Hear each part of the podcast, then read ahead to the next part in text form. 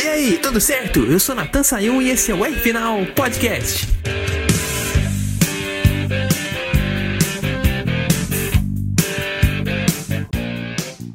Quanto a você que tá ouvindo aqui esse podcast hoje, mas eu não consigo, cara, pensar na temporada de Fórmula 1 de 84 e não pensar também no Exterminador do Futuro, primeiro filme, que também se passa em 84. O protagonista tanto do filme, que foi o Arnold Schwarzenegger, e o protagonista da Fórmula 1, que foi o Nick Lauda, o, ambos são austríacos, né, de nascimento, e estavam ali brigando nos principais campos mundiais do entretenimento, o cinema e o esporte. E para falar de outras coincidências do filme também, para relembrar essa grande temporada, a gente até separou uma musiquinha, né, para começar o programa de hoje. É, pode pôr aí, editor, por favor. Aí, ó, bem no clima da aventura do filme também na aventura daquela temporada. Afinal, tudo foi decidido no apagar das luzes. Kyle Reese derrotou o Schwarzenegger no finalzinho, na última batalha do filme e até a corrida de Portugal, que foi a que encerrou a temporada de 84, nada estava decidido. E o Lauda acabou vencendo o Prost por meio ponto. Até hoje isso nunca se repetiu na Fórmula 1. Mas aqui, falando de batalhas intensas, né, o filme realmente teve mais duelos entre os protagonistas do que a própria Fórmula 1. Naquele momento, isso na minha opinião, foi um duelo cerebral entre o Prost e o Lauda. Quem podia extrair mais daquele carro foguete que era o MP4-2. E aí que, na minha opinião, entram dois personagens que eu chamo aqui dos John Connors de 84 na Fórmula 1, que não aparecem muito, mas são citados bastante, que são o chefe da McLaren, Ron Dennis, e o projetista do time, um rapaz chamado John Barnard. Por que eu acho que esses caras são importantes? Por terem começado um projeto que começou a dar frutos de um jeito é, incrível.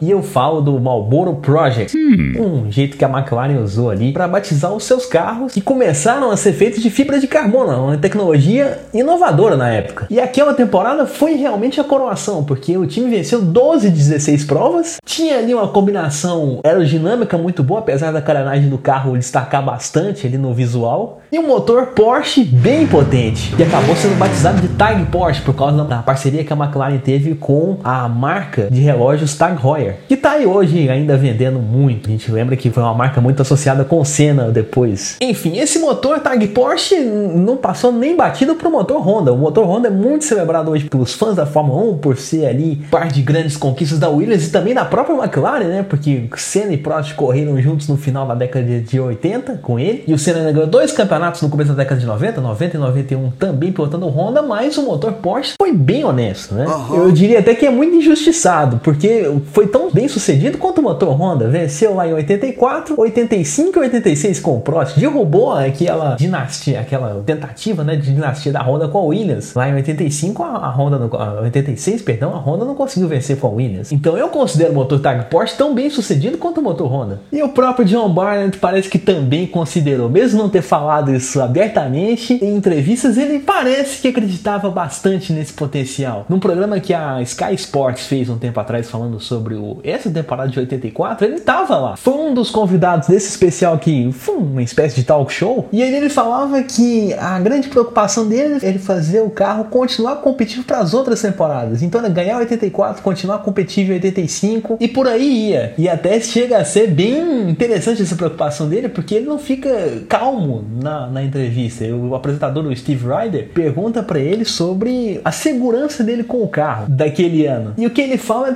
que ele estava preocupado com a confiabilidade. E depois que a equipe estava garantindo o título, a preocupação dele era manter o carro competitivo para o outro ano. Então, assim, no, no, no, resumo, o trabalho dele é, era a longo prazo, não, não, não tinha nada para terminar, não, ele não queria celebrar tão cedo. E a preocupação dele fazia sentido, porque na primeira parte da temporada a McLaren era um carro muito bom, mas deu ali pequeno susto de competitividade. Lá, em, lá na primeira corrida no Brasil, os dois carros não conseguiram largar nas primeiras duas filas e em, em, na África do Sul também, em Kyalami. Inclusive o Prost teve um problema antes da corrida começar na África do Sul e teve que largar dos boxes Vixe. e fazer uma prova de recuperação para garantir a dobradinha do time. O Lauda venceu a segunda corrida, o Prost venceu a primeira no Brasil, mas aquela pulguinha atrás da orelha continuava, até porque depois disso, no GP da Bélgica, que foi a terceira prova daquele ano, tanto o Prost quanto o Lauda abandonaram por causa de problemas de motor. Ali eu acho que a luzinha do John acendeu de verdade, né? Do tipo, a gente tem que pensar, tá com um carro bom, mas tem que pensar nisso. Mas no no final deu tudo certo, apesar do título de pilotos ter sido conseguido lá na etapa de Portugal, né? Que foi em outubro e setembro, a McLaren já tinha conquistado o título de construtores tranquilamente. E ali já tinha a certeza que ninguém podia ameaçá-los também no campeonato de pilotos, porque a disputa realmente estava em Prost e. Então já estava dando que a equipe inglesa ia sair da fila que estava desde 76, estava oito anos na fila sem conquistar um título de pilotos. E isso é até interessante, porque o último título antes desse 84 tinha sido lá em 76, naquela corrida de chuva no Japão, que consagrou James Hunt. Sobre o Nick Lauda, aliás, né? O Lauda que corria pela Ferrari. Daí, em 84, estava ajudando o time que venceu dele naquele ano a sair da fila. E que coisa, né? O mundo realmente dá voltas. Aí puxa para Exterminador do Futuro 2, porque lembra aí a parte que o Schwarzenegger deixou de ser o vilão implacável do primeiro filme para ser o herói e ajudar o John Connor e a Sarah Connor a deterem o ataque das máquinas. E puxando o assunto, já que eu falei em sequência de filme, tem que falar da sequência da Lotus, porque foi uma equipe que mostrou muito na temporada, mas na minha opinião foi um time de altos e baixos. Porque no que a gente, no material que a gente tem, parecia ser um time que ia brigar junto com a McLaren. Um conjunto bom naquele carro icônico preto e dourado, mas não conseguiu mostrar isso na prática. Não conseguiu ganhar a corrida e apesar do terceiro lugar do Hélio De no campeonato de pilotos, a diferença ainda acabou sendo muito ruim. O Lauda foi campeão com 72 pontos, o Prost com 71,5 ficou com o vice-campeonato e o Hélio De Angelis ficou com 34 pontos só. E o Nigel Mansell ficou na décima colocação, companheiro do Hélio De Angelis naquele ano, somando somando ali 13 pontos e a sequência de três abandonos nas últimas três provas. O ano difícil, né? Inclusive o, o abandono do Mansell que deu o campeonato pro Lauda, né? Em Portugal. Porque o Lauda estava em terceiro lugar, tinha passado o Ayrton Senna. Se passasse o Mansell seria campeão. Só que os dois estavam longe um do outro. E o inglês fez o favor de escapar da pista e dar o segundo lugar de presente pro Lauda. O Prost venceu, conseguiu a sua sétima vitória na temporada e o Lauda pegou na segunda colocação. E o Senna ganhou esse pódio de presente, porque o, o Mansell acabou abandonando. Então foi aquele tipo de corrida para realmente se, se lembrar. E aqui entre nós, na minha opinião, foi a melhor temporada do Lauda depois do retorno à Fórmula 1. A gente lembra aí que em 82 ele chegou a vencer a terceira corrida dele de retorno à Fórmula 1, que foi o GP de Long Beach, mas não tinha tido essa constância toda para brigar por um título. Em 84 ele conseguiu isso. Foi competitivo desde o início da temporada, conquistou sim menos vitórias do que o Alan Prost. O Prost venceu 7, ele venceu 5 corridas, mas foi sim um piloto de muita garra. Ele saiu de 11 primeiro para conquistar o título lá na etapa de Portugal. Ele chegou na posição que precisava chegar, fazendo uma grande corrida de recuperação. E nisso aí calou a boca de muita gente que não acreditava nele. O, o, o próprio próprio Lauda conta, numa entrevista exclusiva para esse próprio programa da Sky Sports, que alguém contou para ele que já tinham preparado uns pôsteres escrito Prost campeão do mundo. E assim como o Exterminador do Futuro, o Lauda mostrou que a saga só termina quando acaba. Em resumo, depois que o Prost tirou o segundo lugar e o Lauda tirou o décimo primeiro, acho que o austríaco deve ter olhado e parado, pensado, falado: eu vou voltar. Assim como o Schwarzenegger no filme. I'll be back. Agora, a gente fala aqui tanto, a gente falou tanto da McLaren aqui, mas, rapaz, aquela temporada também foi marcada por outros grandes acontecimentos. Você já parou para pensar que foi a primeira temporada do Alboreto pela Ferrari? Pois é, né? Foi uma parceria que rendeu bastante, porque o italiano correu até 88 pela equipe, e nesse meio tempo ele chegou até a testar um protótipo que a própria Ferrari fez para correr na Fórmula Indy, especificamente para correr nas 500 milhas de Indianápolis. E ali ele foi um dos pilotos de teste junto com o Bob Rahal, que era um piloto já regular na Fórmula Indy. E os dois até chegaram a fazer um teste na pista da Ferrari mesmo em Fiorano. E naquela temporada de 84, vamos dizer, né? O campeonato começou, a parceria começou muito bem, porque o Alboreto chegou a liderar a primeira etapa no Brasil, largar bem e liderar a primeira etapa, e venceu essa corrida na Bélgica. E na nossa pesquisa aqui achei mais dois pontos interessantes. O Alboreto foi é, quarto colocado nessa primeira temporada com a Ferrari e conquistou dois pódios nas últimas três corridas. Foi segundo colocado em Monza no GP da Itália e foi segundo colocado também em Brands Hatch no GP da Europa. Só não conseguiu repetir a dose em Portugal porque ficou na quarta colocação na prova, mas deixou essa marca como piloto competitivo da equipe italiana. Afinal, o piloto que entra na Ferrari tem que vencer, né? Sem pressão, Lewis Hamilton.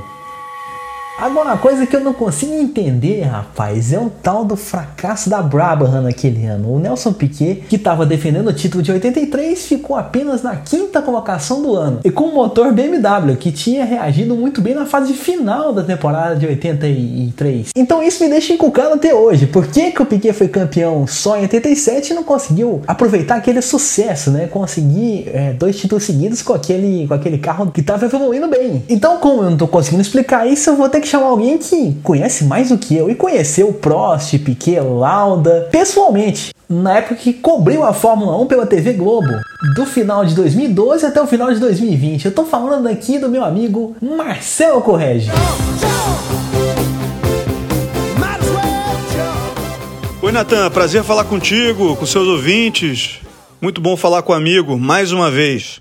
E para falar sobre um assunto que eu adoro, anos 80 da Fórmula 1, era de ouro, né? Anos 70 e anos 80 são as décadas mais significativas, eu acho, da Fórmula 1, com muita troca de protagonismo entre equipes e pilotos e com grandes pilotos e grandes engenheiros por trás daqueles carros numa era de evolução da Fórmula 1. A gente está falando especialmente sobre o fato de o Nelson Piquet não ter conseguido o tricampeonato ali em 1984. E isso ter acontecido só em 87. Certamente o carro foi um fator.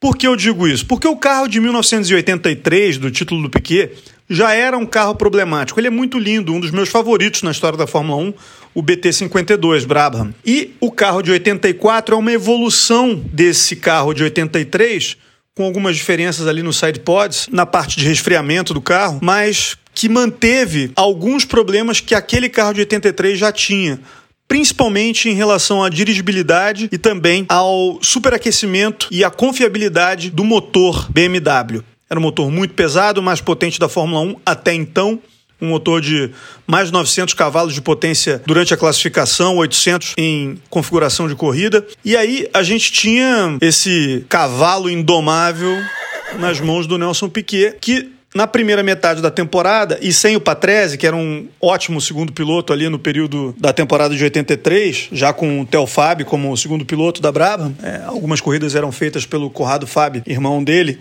porque o Theo tinha compromissos no automobilismo americano. É, é a, a parte do acerto do carro, que era uma especialidade do Piquet, ficou um pouco mais difícil o Gordon Murray não conseguiu é, resolver o problema desse supermotor muito pesado dentro daquele carro de design tão arrojado, tão bonito, né? Parecia uma flecha, assim, um carro muito bonito mesmo. É uma evolução daquele de 83. Mas é uma evolução que não foi suficiente para ganhar. Você pega a primeira metade da temporada, é, as primeiras seis corridas, o Piquet tem cinco abandonos. É, só termina uma corrida e em nono lugar. E aí, é, depois na primeira corrida que ele pontua, já é uma vitória, o que indica também é, a característica desse carro, de um carro de muita força. É uma vitória de ponta a ponta do Piquet, em Montreal, no Canadá, é, em que ele sai do carro, e essa cena é muito famosa, é, e, e, cai no chão porque ele estava com o pé direito queimado, já que a sapatilha dele foi furada por causa da temperatura ali é, na parte lateral do carro. É, e isso é um problema que depois eles tiveram que corrigir com uma bandeja de gelo para a corrida de Detroit, é, que foi também vencida pela BT-53, a Brabham BT-53 do Nelson Piquet. Mas foram as únicas duas vitórias dele na temporada. Apesar de o segundo semestre, a segunda metade da temporada ter sido muito melhor, os carros da McLaren, né, do Nick Lauda e do Alan Prost, tinham muito mais confiabilidade. Eram carros construídos pelo John Barnard, que desses engenheiros ali da época, às vezes ele não é tão citado, mas ele foi um cara brilhante também, trabalhando na Benetton posteriormente com carros muito interessantes, conceitos muito interessantes. E ele fez, de fato, um carro da McLaren que era um carro muito confiável. Ele não era o carro mais veloz, o BT53 era mais veloz, mas era muito pouco confiável. Tanto que quando você pega as pole positions da temporada, o Piquet consegue muitas poles, nem era uma característica dele, mas ele faz nove poles esse ano, só que vence apenas duas corridas e fica muitas corridas sem pontuar. Então isso acabou pesando lá no fim do campeonato. O Nelson Piquet ficou em quinto lugar e o Nick Lauda conquista o tricampeonato dele com aquela diferença ali de meio ponto, que é justamente por causa da corrida em que o Prost acabou na frente do Ayrton Senna, por causa do temporal em Mônaco, aquela pontuação quebrada. Né, para todo mundo, acabou fazendo diferença para o Alan Prost, perdendo o título para o companheiro de equipe dele, o Nick Lauda. Fatos interessantes dessa temporada de 84, de uma época em que os carros quebravam, em que os engenheiros eram muito inventivos, os mecânicos também e muitos pilotos também, como Nelson Piquet, e tudo ficava um pouco mais imprevisível e, portanto, mais saboroso. Eu tenho saudade dessa época. E vocês? Vocês têm também? Um abraço, gente. Até a próxima. Por falar em saudade. A gente sente saudade, sim. Olha, eu vou falar aqui, não cheguei a acompanhar essa época, nasci em 95, mas pelos vídeos que a gente tem à disposição, né, que eu acompanho, é uma época nostálgica pelo ronco dos carros e pelo próprio visual. Porque cada, cada equipe tinha um conceito diferente. A Brabham tinha essa ideia de ser uma equipe, um, um, carro parecido com a Flecha. A Williams era um carro bem fino, com a carenagem que é, era bem lisa e você não conseguia ver, não era, não era, tão destacada quando o carro da McLaren, que o carro da McLaren, a lateral era bem grande. Então é, são, são ideias diferentes que faziam ali um conjunto muito legal chamado Fórmula 1. Fora o ronco dos motores, né? O ronco da, daquele turbo mexe com o nosso coração. Se você não ouviu, escuta aí. A gente vai colocar o áudio só para você ter essa noção.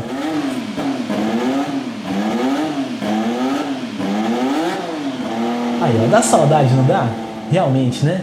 Graças a Deus, hoje que a gente tem a internet, então tem muito material sobre essa temporada. Se você procurar em vários sites, inclusive no próprio YouTube, você vai achar muita coisa boa. Mas voltando aqui para o assunto da Brabham, cara, visualmente a ideia do radiador também não parecia muito aceitável. A gente teve aí uma parte da temporada que tinham duas aberturas ali perto do bico do carro. Então é, não, não parecia que era uma coisa. Parecia que era uma ideia assim, inovadora, mas acabou saindo igual a Mercedes 2022. Que a saída de ar não foi. não, não, não causou efeito ali na aerodinâmica do carro. E depois o Gordon Moore até desistiu da ideia e tentou implementar o tal do carro skate, que tinha uma base aerodinâmica diferente. Foi dar certo lá com a McLaren em 88. A Brabham mesmo de 85 não foi um carro bom depois que implementou essa ideia. 84 também com essa ideia da, dessa evolução do carro de 83 não foi, né? E no começo do ano acabou dando algo com a ignição do carro, porque o Nelson chegou a ficar parado duas oportunidades. Né? No GP do Brasil, ele ficou parado e conseguiu largar depois. E no GP da África do Sul engasopou de novo e ele teve que remar de novo para conseguir é, participar da prova, né? Para conseguir ganhar terreno de novo. Na África do Sul foi, no Brasil foi pior que ele parou e ficou para trás do pelotão. Na África do Sul ainda deu para salvar alguma coisa, porque na hora que engasopou, ele conseguiu pegar no tranco e só perdeu a pole position, recuperou ali a primeira posição depois com o Nick Lauda e aí a parte elétrica compareceu nessas duas largadas. Agora, falando de carros mais abaixo da, do, dos ponteiros, um ponto que a gente menciona com orgulho é a Toleman do Ayrton Senna, um carro que o, o Senna fez fazer competitivo, conquistando ali três pódios, conquistou em Mônaco, conquistou em Brands Hatch, conquistou em, em, Portugal, mas criou uma mítica de que esse carro era ruim demais, era um carro muito ruim a ponto dele de, de só o Senna ter que fazer competitivo. Mas é, em 84, na corrida de Monza, o Senna foi suspenso por uma corrida, GP da Itália em Monza a Lotus tinha assinado o contrato com ele, mas só que ele não tinha rompido com a Toleman antes. E a Toleman deixou o brasileiro de castigo, colocou o Stefan Johansson para correr no lugar do brasileiro. E o que aconteceu? O Stefan Johansson foi quarto colocado pela equipe Toleman, numa pista de alta velocidade com o Monza. Isso me deixou também com a pulga atrás da orelha, porque um carro tão ruim andar bem numa pista tão rápida é estranho. Precisa realmente do engenheiro para explicar isso pra gente. E ele está aqui sim. Ricardo Arcuri, senhoras e senhores. Olá, caríssimo Natan e amigos do podcast R Final. Natan, na verdade eu já falei isso em alguns episódios, acho que eu não falei aqui, mas eu falei pelo menos no High Speed, sobre minha opinião sobre o Toleman de 1974, que é um carro altamente subestimado, até um pouco por causa da coisa da lenda em cima do Ayrton Senna, essa coisa quase endeusada em cima do Ayrton. Na verdade, o carro Toleman, ele era um dos cinco, seis melhores carros da temporada de 1984 era um carro muito equilibrado, tá? Uma equipe de média estrutura, mas um carro muito equilibrado, muito bem construído, chefiado por um desconhecido sul-africano chamado Rory Bryan. Para quem não sabe o que eu estou falando, é o cara por trás daquelas Ferraris que o Schumacher ganhou cinco títulos seguidos na Fórmula 1. Então, não é um carro ruim, não poderia ser um carro ruim. Era um carro muito equilibrado, muito bem construído, que inclusive naquela situação de Mônaco, onde o Senna foi segundo colocado, é, você teve uma situação de equivalência de motores, onde mostrou a eficiência desse carro Toleman. A outra prova disso é esse bom resultado do Stefan Johansson, que foi quarto colocado durante a temporada, e devemos colocar uma outra história também. Muito dessa de muitos resultados ruins desse carro da Toller não se deve ao carro em si, se devia ao motor, que era um motor Hart 1.5 V6 turbo, mas que é, tinha um problema sério, tanto de confiabilidade quanto de potência. Naquela época, para dar um contexto a quem não conhecia, você tinha os motores turbos e aspirados. Para você ser minimamente competitivo, você tinha que ter um motor turbo. Mas se você não fosse de uma equipe de fábrica e não fosse Honda ou Porsche ou Ferrari ou, ou até mesmo Renault, você não tinha um motor forte. E aí você tinha vários outros motores turbos que não eram tão que estavam lá e que não eram bons, que ou, ou eram fracos ou não eram confiáveis, ou então não eram os dois, como o Alfa Romeo, Motor Moderne e o Hart se enquadrava nesse caso. Então, o que você tinha? Você tinha um carro extremamente bem equilibrado, mas com motor fraco. E na época que é, o motor mandava muito na Fórmula 1, é, então você acabava sentindo os efeitos disso. Você tinha um carro muito equilibrado, era um carro muito bom, como falei, muito bem construído, mas que sofria com a falta de confiabilidade e a falta de entrega de potência do motor Hart. Por isso que o, o carro não apresentava assim, resultados tão excelentes e só aparecia em situações de equivalência, como uma chuva ou um circuito mais lento que exigia menos motores, aí o carro realmente aparecia, mas você não conseguia extrair tudo de realmente bom que o Toleman podia fazer. Ainda assim, como eu falei no começo dessa resenha, ele estava entre os 5, 6 melhores carros da Fórmula 1 da temporada de 84. Por isso a gente pode dizer, era um bom carro, mas faltava algo que empurrasse, tá bom? Essa aí, Natan, um grande abraço e uma boa semana a todos. Tem o Arcuri dando a opinião dele muito parecida com a minha, porque depois que eu vi essas estatísticas, eu não realmente caiu para mim essa mítica de que o carro da Toleman é muito ruim. Isso porque na classificação da tabela, eles ficaram só 11 pontos e meio atrás da Williams, que ganhou a corrida 5 com o Keck Rosberg lá em Dallas. E o fato da gente ver o Senna conseguindo três pódios é um, um fato interessante, porque não tira nem o, o, o, valor do Senna, nem o valor do carro. Eu te explico por quê. Como o carro tinha uma aerodinâmica competente, o Senna usou também um pouco de habilidade dele para conseguir lugares bons. Isso fica nítido numa ultrapassagem que ele fez no Hélio de Angeles, no GP da Europa em Brands Hatch. Ele colocou o carro é, por dentro, num lugar que tinha uma posição favorável para ultrapassar e usou essa força da dinâmica. Naquele grande GP de Mônaco foi a mesma coisa, só que ele foi por fora em cima do Lauda na chuva. Naquele caso a gente tinha assim um carro que podia render um pouco com o Senna usando um grande talento, mas dizer que o carro era ruim, ruim não era. O próprio Senna não achava isso. A gente tem até uma entrevista que prova esse ponto meu e do Arcuri. Quando o brasileiro faz o teste que é mostrado na televisão, é, ele mesmo fala: não é um carro para ganhar a corrida, mas um carro para subir no pódio. Vamos, vamos pôr um trechinho aqui. Sem dúvida, não é um carro para ganhar uma corrida. Ele não vai ter condições de competir contra uma Ferrari, uma Renault, uma Brava, mas um carro para subir no pódio. Quem sabe já no ano que vem. Tá aí, ó, você ouviu e fica aí essa, essa premissa, porque o Senna realmente ele que ele não conseguiu entrar por uma porta grande, mas ele também não entrou numa, numa, equipe muito ruim. A gente lembra que naquela época já corriam equipes como o Ozella e a Spirit, que até o Emerson Fittipaldi tentou voltar para a Fórmula 1 por ela e não conseguiu. Desistiu porque o carro era muito ruim. E realmente, de fato, era. O carro não, não rendia nada. Zerou em pontos, assim como o Ozella também zerou. Então, para resumir, o Senna não mentiu. E falando aqui de pontuação, a gente teve aí 12 equipes pontuando, mas poderia ter uma 13 terceira, porque a Tyrrell fez grandes apresentações. Foi pódio com o Martin Brundle em Detroit e antes disso tinha sido pódio naquela corrida em Mônaco mesmo com o Stefan Beloff. Mas no final do ano foi desclassificada. Porque também é um motivo que eu não sei. E, mas o nosso engenheiro fez uma segunda participação explicando esse grande escândalo que eu não achava que era tão grande assim. Ô Ricardo Arcuri, que negócio foi esse? Natan, essa situação da Tyrrell talvez seja um dos maiores escândalos da história da Fórmula 1. E é bom explicar o que aconteceu com a Tyrrell 84. A Tyrrell, naquela época, era a única equipe que corria com motores aspirados. Lembrando que todo mundo, todo mundo corria com motor 1.5 V6 turbo ou 4 cilindros ou V8 e ou correr com carro 3.0 aspirado. Era a única equipe temporada inteira que corria com esse motor. E o que estava acontecendo no começo da temporada de 84 era um negócio muito fora da curva, porque a TIA estava tirando pontos. Estava tirando pontos, inclusive, de equipes conceituadas, de equipes fortes. Chegou um ponto de, em uma corrida que chamou a atenção, pelo simples fato de, da TIA ter ultrapassado um carro com motor turbo. Detalhe que ela usava motor aspirado, que é muito mais fraco. E ninguém estava entendendo muito bem o que estava acontecendo. Eis que no GP de Detroit foi verificado o que acontecia. A Tyrrell corria com baldes de água dentro do carro e esses baldes, essa água era injetada junto com a gasolina para resfriar a câmara de combustão. Até aí normal, muitas equipes faziam isso mesmo e era muito necessário, visto que naquela época o índice de quebra era muito alto.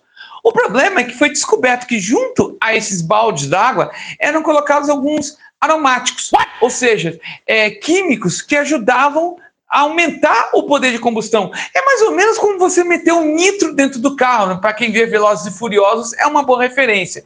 Você coloca carros aromáticos junto, misturados à água, e quando injetavam no, no, na câmara de combustão, no cilindro, ajudava o motor a explodir mais e gerar mais potência. Logicamente que isso era ilegal e por isso eles foram devidamente desclassificados a temporada inteira. Inclusive, esses problemas dessa desclassificação correram com eles até mais ou menos 1989, de tão destruidor e avassalador que foi para Tyrrell. Ela, inclusive, chegou a quase fechar nesse meio tempo, dado o dano que foi essa desclassificação. Então, respondendo a sua pergunta, Nathan, sim, a desclassificação não só foi justa, como mostrou o, o que é muito difícil, era muito difícil no caso, motores é, aspirados poderem fazer frente aos motores turbo. Tanto que dali para frente, é, todas as equipes aderiram aos motores turbos, inclusive a própria Tyrrell, num grid cheio de motores turbo em 1986, só para vocês terem uma ideia de como foi importante essa situação para mostrar essa diferença, tá bom?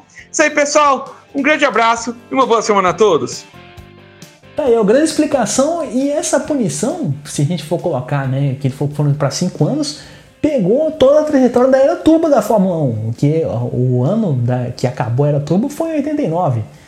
Então, até o final daquele momento na, na categoria, a Tira não conseguiu ir bem. E eu acredito piamente que foi a última temporada competitiva da equipe, porque a gente sabe que durou até 98, mas depois disso a Tyrrell não voltou a ser a Tyrrell mais. Não foi campeã de novo, não conseguiu fazer boas apresentações do pelotão na frente, não chegou a revelar ninguém de porte para pilotar numa equipe grande, assim como foi com o Martin Brundle, que depois acabou pilotando a McLaren e a Benetton, ou com o próprio Beloff, que fala, diziam que era tão bom como o Schumacher. Então foi o início do fim da Tyrrell, isso na minha opinião. Mais ou menos como o ano de 84 também foi o início do fim antes da guerra contra as máquinas lá no Exterminador do Futuro. Agora, foi o início de muitas coisas boas, né? Eu falei do Michele Alboreto, mas o Nigel Mansell tinha começado a se destacar naquele ano. Foi pole pela primeira vez lá na, na Fórmula 1, pilotando a Lotus lá em Mônaco. Depois de quatro anos, estava começando a se abrochar na Fórmula 1 e depois aí partiu para pilotar Williams, depois Ferrari, depois voltou para Williams para ser campeão, depois campeão na Indy também. Como todo mundo sabe, foi o ano de ascensão do Ayrton Senna, foi o ano que o, o Rosberg conseguiu vencer uma corrida, então realmente não é o ano de se jogar fora na Fórmula 1. Trouxe muitos momentos clássicos pra gente, aquela, é, aquele final do Mansell lá em Dallas, se, esgotado tentando empurrar o carro para a linha de chegada e não conseguindo, a própria performance do Senna na chuva. Então, se você tiver a chance de acompanhar a temporada de 84 aqui, é, é um clássico da Fórmula 1, tão clássico quanto o clássico Exterminador do Futuro no cinema. E é assim que a gente encerra o nosso primeiro episódio dessa nova série aqui no R Final. A gente vai, vai voltar com ela mais pra frente, mas na semana que vem já tem mais coisas para comentar aqui sobre a temporada atual. Não perca aí, porque você vai ter muita informação boa, assim como também vai ter muita informação boa lá no portal TV High Speed, o pessoal que sempre acompanha a gente, lá no pessoal do portal JW News também tem muita coisa boa de automobilismo, é só acessar lá jwnews.com.br e no Entusiasta sobre Rodas, tem live toda semana lá com o Rodrigo Carelli no comando e lá ele fala de tudo, automobilismo histórico e automobilismo atual. Ah, e não esquece de seguir o meu Instagram, arroba na terra final, que eu também posto muitas coisas sobre dois temas, sobre o automobilismo histórico e também sobre o atual. Por hoje, até a próxima e um grande abraço! Ah, peraí, não posso ir embora ainda não. Eu tenho que falar aqui que se você quiser ver esse especial da Sky Sports, está no YouTube. É só acessar lá Titles from the Vault, que foi a série de programas que eles fizeram sobre momentos clássicos da Fórmula 1. E se você estiver aqui preocupado que eu dei informação errada, sim, eu dei. Falei que a McLaren não tinha largado nas duas primeiras filas lá no GP da do, do, nos dois primeiros GPs da temporada, realmente eu estava errado. Foi o GP do Brasil, o próximo largou no quarto lugar, mas largou mal, perdeu a quarta posição na largada e teve que recuperar de novo para ganhar a corrida. Então tá feita a correção. Agora sim, até a próxima e um grande abraço.